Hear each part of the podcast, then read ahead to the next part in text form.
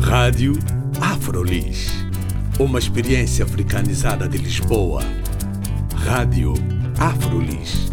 O audioblog onde podem saber mais sobre afrodescendentes a viver em Lisboa. Visitem também a nossa página de Facebook, Rádio Afrolis. Olá, bem-vindos e bem-vindas à Rádio Afrolis. O meu nome é Carla Fernandes e hoje vamos falar sobre cinema. A Mostra de Cinema Experiência Afro-Brasileira na Tela vai decorrer entre os dias 10 e 15 de dezembro na Cinemateca Portuguesa e na Casa Independente. Tem um programa bastante diverso que se foca nas representações e na representatividade da comunidade afro-brasileira no cinema do Brasil. A organização deste ciclo está por conta do Queer Lisboa, em colaboração com a EGEAC, Galerias Municipais África Cont. E nós vamos falar com João Ferreira, diretor do Queer Lisboa. Este programa resulta de um. Aliás, acaba por ser uma trilogia uh, que é um convite que nos foi feito pelo, pela África Conte. Uh, fizemos já dois programas no, nos dois últimos anos e a proposta do Brasil, aliás, como dos outros programas, partiu sempre, partiu sempre deles. Uh, em primeiro, o primeiro foi desafiaram-nos a procurar produções de cinema queer no próprio continente africano, de, de realizadores uh, uh, africanos.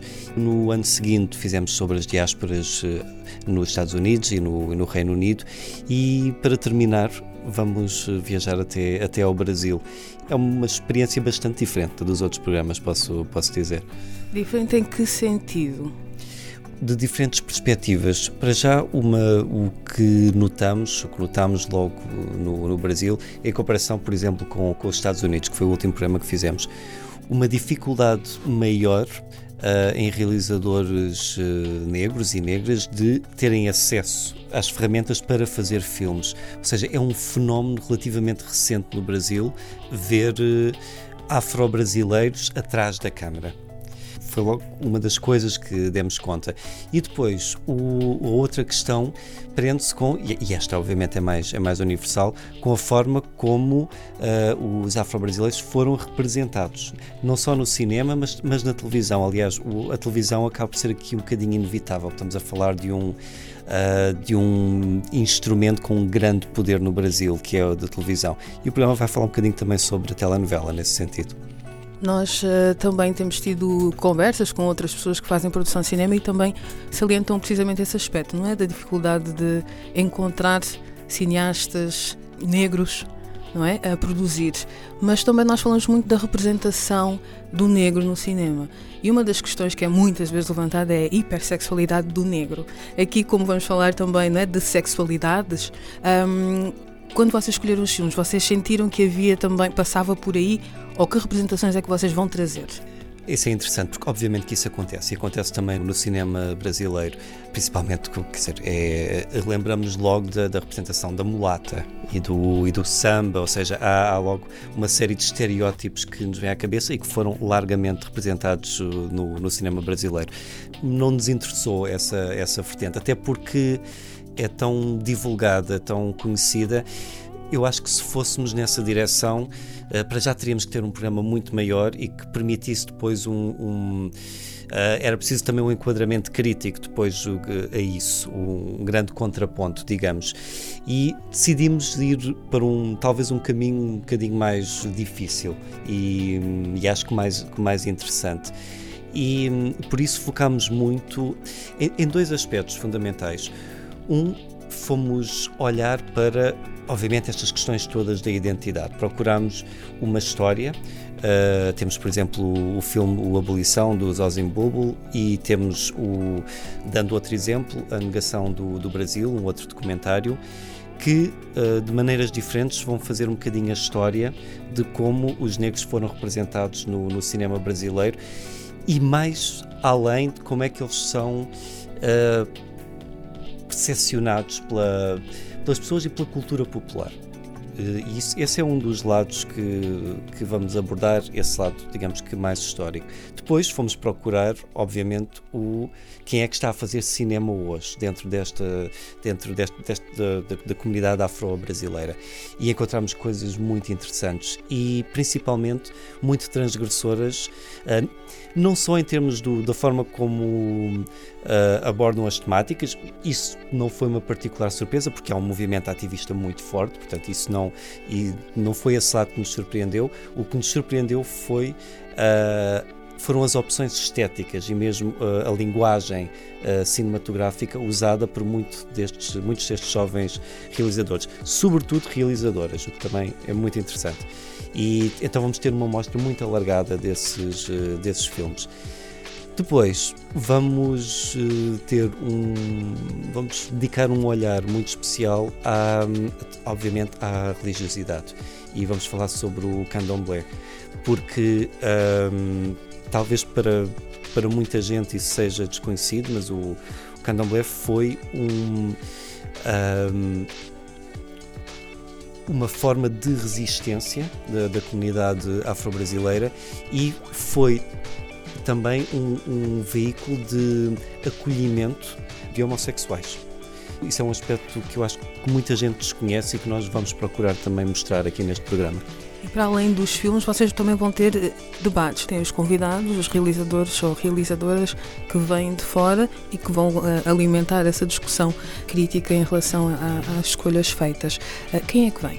Vamos ter, e como, como no, nossa convidada Viviane Ferreira, que, que, nos vem cá apresentar duas curtas-metragens dela e que vem falar precisamente sobre este movimento, uh, que é o sobretudo o movimento de mulheres, como, eu referia, muito jovens, na casa do, dos, dos 20, uh, ah, e que estão a tomar esta, a reivindicar a visibilidade desta, desta cultura no, no cinema brasileiro.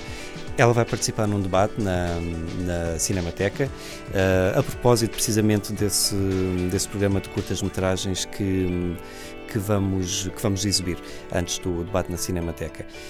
Um, vamos ter uh, também o Rafael Grisley, que é, é um realizador uh, europeu e que ele, ele, trabalha entre França e, e, a Noruega e ele tem uma instalação muito interessante que é a Mina dos Vagalumes que fez no, que fez no Brasil e que vai falar sobre os, os quilombos que são também espaços de resistência e que existem ainda hoje. Eles foram formados na altura da, da escravatura ainda e, e ele vai-nos mostrar como, qual é a expressão que esses espaços ainda têm hoje e a importância política, geográfica, social que eles têm ainda em algumas localidades uh, no Brasil.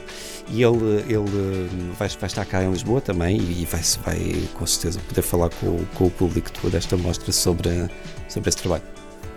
O João agora falou de um dos espaços onde vamos ter uh, a exibição dos filmes, mas tem ainda outro espaço, não é? A Casa Independente também vai fazer parte. Exato, o, nós vamos estar na Cinemateca de sábado a quinta, de 10 a 15 de, de, setembro.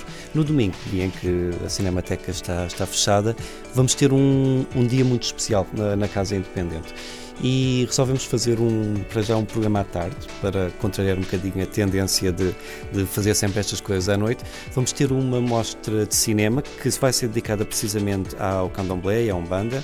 Uh, vamos ter depois um debate onde vão estar vários uh, pais de santo de cá de Portugal e que nos vão falar sobre esta questão da relação da, da homossexualidade com o candomblé e, e a forma como estas religiões acolheram a homossexualidade. Vamos ter depois também música, vamos ter um, um, um dito DJ, o Mário Valente, a partir das 6 da tarde, isto na Casa Independente. Ou seja, vai ser um, um programa bem completo: filmes, debates, instalação e ainda uma festa para Exatamente. terminar.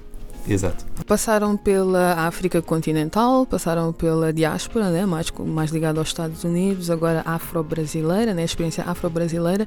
E para quando é que vem a experiência dos países africanos assim que falam português?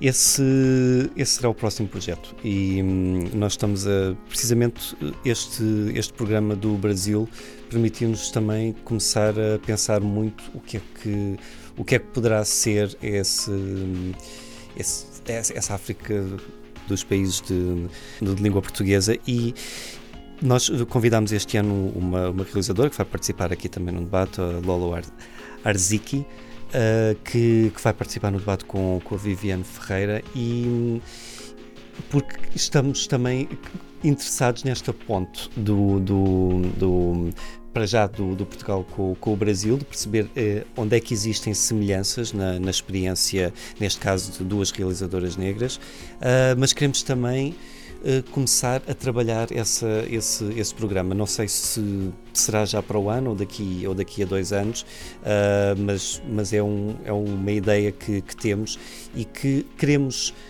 conhecer não só os trabalhos de, do, dos realizadores aqui, aqui em Portugal, mas queremos também um bocadinho perceber Uh, o que é que se está a fazer, o que jovens realizadores estão uh, a fazer cinema e a fazer cinema queer em Moçambique, em Angola, em Cabo Verde, em São Tomé. Queremos, queremos uh, explorar esta, esta área a seguir.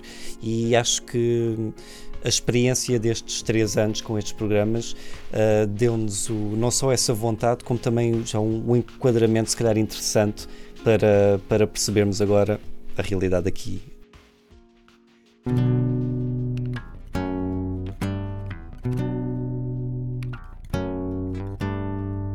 Foi uma conversa com João Ferreira, diretor do Queer Lisboa, uma das organizações que está à frente do ciclo de cinema Experiência Afro-Brasileira na tela. O meu nome é Carla Fernandes. Até à próxima.